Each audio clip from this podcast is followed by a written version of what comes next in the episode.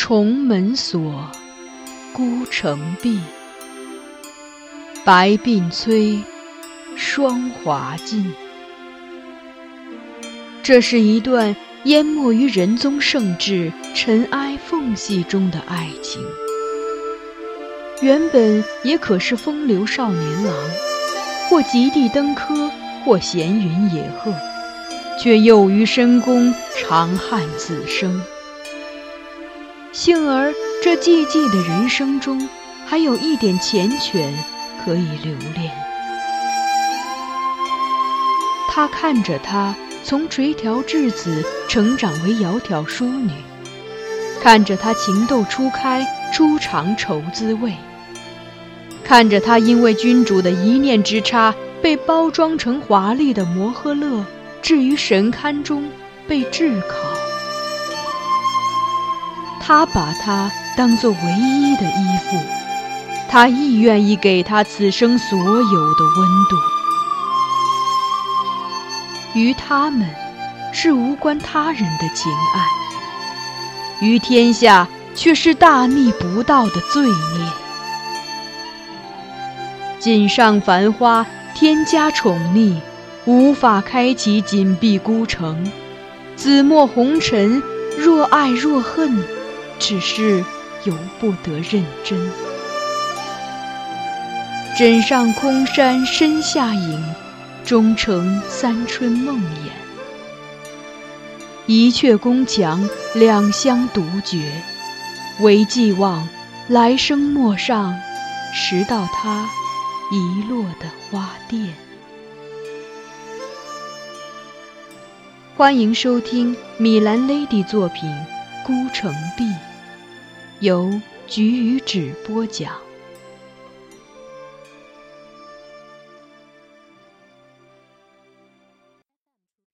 时代，皇太后曹氏听政十三个月后撤帘还政，皇帝赵曙开始视朝。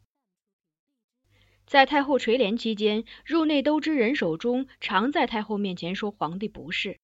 而一旦皇帝亲政，他又在其面前换了副谄媚的嘴脸，编造事迹诋毁太后，一指太后不欲还政，乃至有废立之心，令皇帝心存芥蒂，甚至停止每日定省，公开流露对太后的不满。朝中重臣见两宫不睦，都频频上言，两相劝解。而司马光在劝解之余，更写下洋洋千余言弹劾人手中。列出他结党营私、收受贿赂、欺凌同列、贪污财物、编造谣言、离间两宫等十条具体罪状，要求皇帝将其处斩。在他引导下，吕惠等言官连续进言，前后上书十数章，交章核之，终于迫使皇帝下令将人手中贬黜出京，齐州安置。人手中虽然被逐，皇帝与太后的关系却未修复。赵曙待太后冷淡，又把仁宗留下的四名幼女迁出原来的宫室，让自己的女儿住进去。此举令司马光痛心疾首，怒发冲冠，上书直指皇帝忘恩负义，说：“臣请以小喻大，时有闾里之民，家有一妻数女，即有十亩之田，一金之产，老而无子，养同宗之子以为后。其人既没，其子得田产而有之。”遂叔母弃妹，使之仇愤怨叹，则邻里乡党之人谓其子为何如人哉？以匹夫而为此，犹见贬于乡里，况以天子之尊为四海所瞻仰哉？此陛下所以失人心之时也。此后，赵曙略有残色，在皇后高氏及欧阳修等辅臣斡旋下，才重新开始定省太后。在冷对太后的同时，赵曙也对自己的亲生父母流露出尊崇眷顾之意。赵曙生父汝南郡王赵允让薨后被追封为蒲王，赵曙即位次年，下诏命群臣亦重奉蒲王典礼。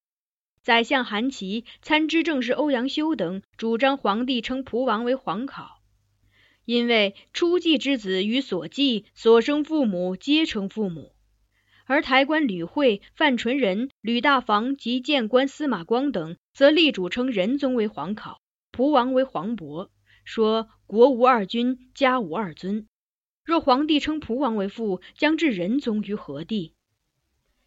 台谏派与宰执派互不相让，长篇累牍的上书辩论，令这一场争论延续了近两年，史称蒲议。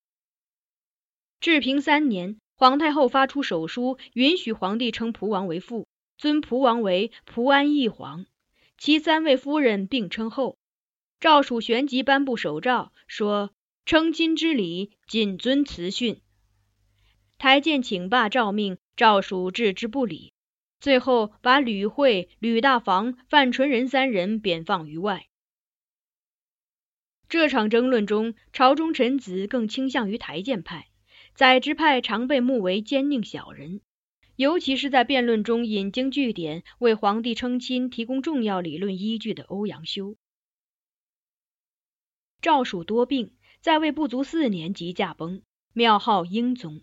此后登基的是其二十岁的长子，现已改名为赵顼的大皇子仲贞。在赵顼即位不久后，因仆役一事与欧阳修结怨的政敌，便展开了对他的攻击。先是欧阳修夫人薛氏的从弟薛宗儒与欧阳修有私怨，在朝中散布谣言，说他与其长媳吴充之女私通。御史彭思忠、蒋之奇遂借此蜚语弹劾欧阳修，但他们拿出的证据却是软弱无力的。吴氏小子春燕，他们便找出了欧阳修的几首词，说里面既有春又有燕，是暗藏吴氏之名。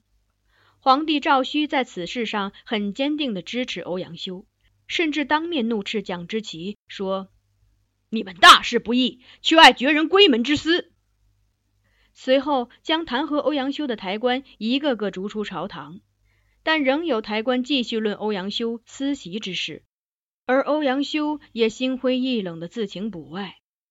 皇帝不许，他便一再上书恳求。治平四年三月间，我送画院画师完成的英宗玉容图卷去密阁供奉，偶遇从宝文阁出来的欧阳修。多年不见，他仍一眼便认出了我，很友善的唤我梁先生。一直以来，他对我与公主都怀有一种长辈般的关爱之情。在我们受到言官猛烈抨击的时候，他都没有随众指责过我们哪怕一次。如今听见他招呼，我心中一暖，立即向他施礼，寒暄道：“久不相见，相公安否？”参知政事是副相，平时众人亦尊称其为相公。但欧阳修一听，却摇头，微笑道：“从今日起，我不再是参政了，先生不可再称我相公。”我讶人脱口道：“这却从何说起？”欧阳修道：“今上已接受我辞呈，免去我参政之职。”命我出知亳州，明日我便要离京了，所以适才去宝文阁拜别仁宗皇帝。宝文阁内藏仁宗御书，亦供奉有其玉容。仁宗朝臣子离京，通常都会前来拜别。欧阳修的事被抬棺闹得沸沸扬扬，我是知道的。此刻听他这样说，不免深感遗憾，道。抬棺所言之事，今上已遍查吉屋，贬黜构陷之人。相公为何仍要求去？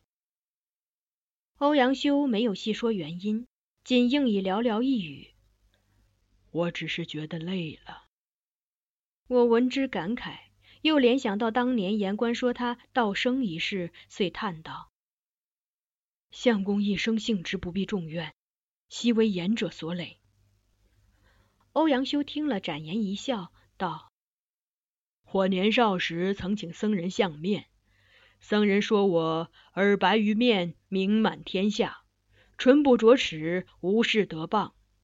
如今看来，这话倒是应验了。”我听后仔细打量他，果然发现他耳朵比面部要白，唇不着齿，外表倒看不出，不知是何意。我亦不好开口去问他，便只是微笑。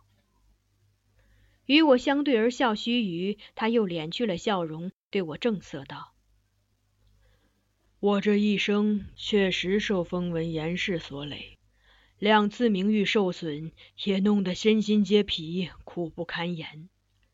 然而，我还是很庆幸，我的仕宦生涯是在这个沿路开明的时代度过的。”我一怔，开始品味他的话，而他继续说了下去：“台谏严事有效，上可防止国君滥用皇权，在职独断专行；下可监察百官，肃清风纪，令奸佞腐败之徒无处藏身，不致政事败坏。而言者强调身居高位者的品行道德，乃至不容其有一点瑕疵，动辄上言论列。”其实也是政治清明的表现。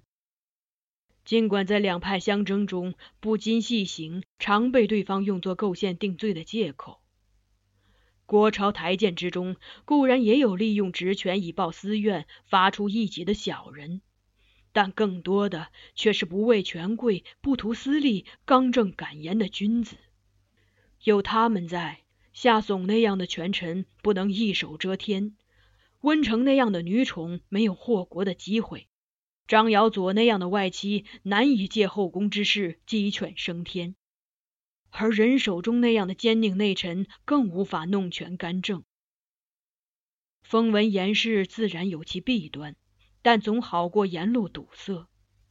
若有朝一日台谏形同虚设，国君自缢，为所欲为，以致女宠尽失。外戚皆可点机密干涉朝政，又或朝廷重臣独揽大权，不避亲贤，以致一门尽为显官，邹仆抑制金子，道德沦丧，风俗败坏。而言者又畏惧强权，既无法独立言事，又不敢指责身居高位者的过失。百姓纵有意见，亦不能明说，只能把对其供奉之人的不满化作满腹积意，私下流传。那么，大宋也到了气数将尽的时候。此时，他肃然回首，望望身后的宝文阁，目露感怀留恋之意，然后再道：“好在我遇到的君主仰具天变，抚慰人言，严于律己，又并不乏辨识力，知人善任，礼贤下士，从谏如流。”国家沿路开明，所有人都受到严者监督，无人可恣意妄为、独断专行。所以，我很庆幸生在这个堪称海晏河清的时代。说到这里，他略略停顿，着意看了看我，才又道：“虽然我们都曾被时代误伤。”